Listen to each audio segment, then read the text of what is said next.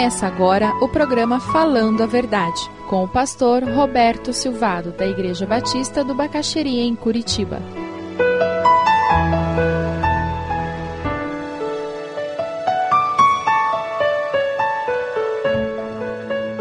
Segunda aos Coríntios, capítulo 2. Um Deus que nos sustenta no meio da provação, um Deus que nos sustenta no meio da vitória, um Deus que nos sustenta o tempo todo, todo tempo, toda a vida.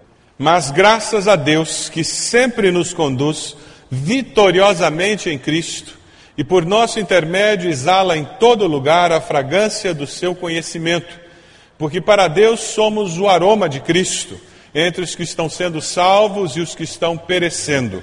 Para estes somos cheiro de morte, para aqueles fragrância de vida, mas quem está capacitado para tanto? Para Deus somos o aroma de Cristo. Algumas versões mais antigas nos falam no bom perfume de Cristo. O bom perfume de Cristo, o aroma de Cristo, faz toda a diferença. E é por isso que nós podemos concordar com o apóstolo Paulo quando ele diz no versículo 14, dê uma olhadinha, Cristo, ele nos conduz vitoriosamente. As palavras usadas aqui eram comumente usadas para se referir ao general romano que voltava da batalha em triunfo. Sabe como que eles voltavam e entravam na cidade? Primeiro vinham os escravos, aqueles que tinham sido capturados na batalha. Depois vinham os soldados com os despojos. Depois vinham aqueles que tinham um pouco mais de graduação. E por fim, chegava no seu cavalo o general romano. E eles entravam na cidade recebendo ah, aplausos e ovação do povo, reconhecendo que eles eram pessoas que haviam triunfado. E o apóstolo Paulo pega esses termos que na mente, no imaginário dos cristãos daquela época, quando alguém falava sobre essa entrada triunfante, todos associavam com a entrada dos generais romanos, e ele diz: Pois é Cristo quem nos conduz em triunfo. Eles não tinham escravos, eles se tornavam escravos, eles não tinham despojos. Pelo contrário, eles eram despojados de tudo, com a perseguição religiosa. Eles não entravam com aplausos, pelo contrário, com vaias. Eles entravam com perseguição, com risco de morte. O apóstolo Paulo diz: vocês estão entrando em triunfo. Sabe por quê? Porque o nosso general é Cristo. Independente do que aconteça, eu estou sendo conduzido em triunfo. Amém? E sabe, o segredo é justamente nós entendermos, aceitarmos e abraçarmos esta verdade bíblica.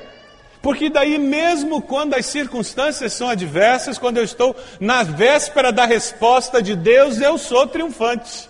Por quê? Porque eu tenho um general que me dá essa vitória. Não interessa o que esteja acontecendo ao meu redor, eu sei em quem tenho crido.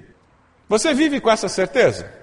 Você tem experimentado caminhar pelos vales e pelas montanhas da vida com essa certeza de que você está sendo conduzido por Cristo Jesus como alguém que tem a vitória? Quando você vive assim, você exala o bom perfume de Cristo. O aroma de Cristo as pessoas percebem. Você já entrou num ônibus ou num elevador e entrou aquela pessoa que comprou um perfume novo e colocou metade do vidro antes de sair de casa? Quando o perfume é bom, ainda vá lá, né?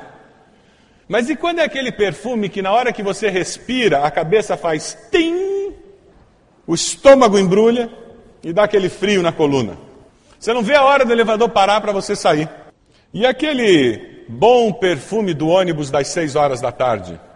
Mas como é bom quando você sente um cheiro gostoso, né? Eu coloquei uma florzinha na entrada lá de casa flor de mel, uma florzinha branca, bonitinha, e fica perto da porta. Então, para abrir o portão, eu paro ali. No dia que está com sol, o cheiro que sai daquela florzinha, o cheiro de mel, que cheirinho gostoso. Como é bom quando você está no lugar e o perfume que é exalado é gostoso. A minha avó, ela marcou muito a minha vida, particularmente nos quatro anos que eu morei no Rio, perto dela, convivi mais de perto. Ela, com mais de 90 anos, era uma das pessoas mais cheirosas que eu já conheci. Ela terminava de tomar banho e colocava talco. Mas ela colocava tanto talco que ela saía deixando um rastro. Ela ficava em casa, não saía, raramente saía de casa, mas ela tinha vestido, sapato, broche e brinco combinando com broche. Imagina que ela ia repetir um brinco e um broche. No dia seguinte era outro brinco e outro broche. Era uma velhinha alinhada. Mas uma das características dela é como ela era cheirosa. Como era gostoso chegar perto dela e sentir aquele perfume. Eu me lembro quando nós fomos fazer um projeto missionário num país aqui da América do Sul, eles tinham aquelas feiras livres, permanentes no lugar. Então a feira nunca saía dali e o ônibus passava no meio.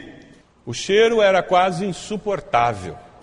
Eu me lembro que naquela viagem missionária, minha mãe estava conosco, ela disse: Eu resolvi o problema. Ela andava com vidrinho de perfume, o ônibus embicava na feira, ela passava embaixo do nariz. E foi interessante que os 13 seminaristas passaram aquele mês fazendo isso. O ônibus passava perfume no nariz. Sabe? Quando o apóstolo Paulo fala sobre nós sermos o aroma de Cristo, é isso que ele tem em mente. Veja ali no versículo 14. Ele diz: Olha, eu vou conduzir vocês, Cristo vai conduzir vocês em triunfo ao longo da vida, das circunstâncias da vida, porque você sabe que a vitória é daquele que, que crê no Senhor. E sabe, vocês vão exalar esse aroma, essa fragrância do conhecimento de Deus em todo lugar. Quando as pessoas explodem, você vai exalar um aroma diferente, porque você já tem a vitória em Cristo. Quando existe a oportunidade de você aceitar suborno, subornar alguém, você vai ter um comportamento correto e vai exalar um perfume que tem a ver com justiça. Os seus valores, as suas atitudes vão fazer com que você seja testemunha de que existe vida e uma vida diferente com Jesus. Lá em Atos 1:8, a palavra nos diz que nós receberíamos poder quando o Espírito Santo descesse sobre nós para sermos testemunhas em toda parte. A palavra testemunha vem da raiz da palavra mártir, dar evidência. Ser testemunha é dar evidência de que existe algo maior comigo, existe algo mais importante na minha vida que me faz agir desta forma. Veja o versículo 15 no texto que nós lemos. Porque para Deus nós somos o aroma de Cristo. A sua vida, a sua maneira de ser, as decisões que você toma, que eu tomo, isso sobe para Deus como o aroma. Vamos dar uma olhadinha lá no Velho Testamento? Pegue aí, segure o texto em Coríntios. Vamos para Gênesis 8, 20. O que, que tem aí em Gênesis 8, 20? Tem Noé. E é um dos muitos lugares no Velho Testamento onde esse conceito de aroma agradável a Deus aparece.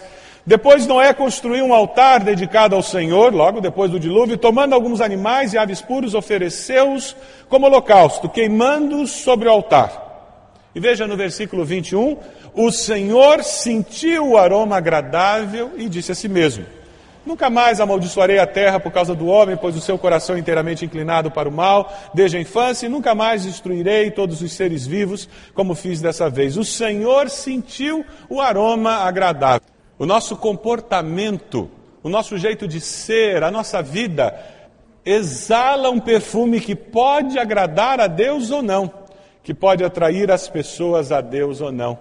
Mas como é que acontece isso no Novo Testamento? Vamos lá para Efésios 5, 1 e 2. A palavra de Deus nos diz assim: portanto, Sejam imitadores de Deus como filhos amados e vivam em amor, como também Cristo nos amou e se entregou por nós como oferta e sacrifício de aroma agradável a Deus. Jesus, quando se entrega por nós, ele é um sacrifício que tem aroma agradável a Deus. No Velho Testamento, eles tinham que repetir aqueles sacrifícios, queimar as ofertas, para que a fumaça subisse e eles estivessem apresentando um culto agradável a Deus. No Novo Testamento, Jesus é o sacrifício que tem validade eterna. Por isso que nós não temos um altar aqui e você não vem para a igreja carregando um bode, um carneiro, um pombinho. Porque Jesus é o sacrifício, já foi feito. O que eu venho aqui é celebrar essa realidade, é reafirmar esta convicção, é proclamar esta verdade para que aqueles que não conhecem possam perceber que Jesus já fez o sacrifício e é o aroma agradável a Deus. Você já reconheceu que o sacrifício de Jesus é permanente para sempre, válido por toda a eternidade? Você já aceitou Jesus como Salvador? Você já confessou que Jesus é o seu Salvador e aquele sacrifício vale para você? Isso que é aceitar Jesus, isso que é confessar Jesus como Filho de Deus. É justamente você reconhecer que ele morreu naquela cruz, no seu lugar, pelos seus pecados. E que, como Jesus é o Filho de Deus, ele tem poder para purificar você e dar uma nova vida. Aceitar Jesus é fazer isso. Jesus foi o sacrifício agradável, com aroma agradável a Deus.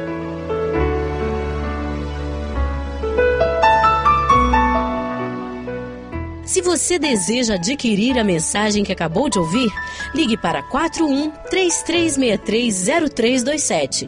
Mencione o título ou o dia da mensagem e envie um e-mail para vida@ibb.org.br.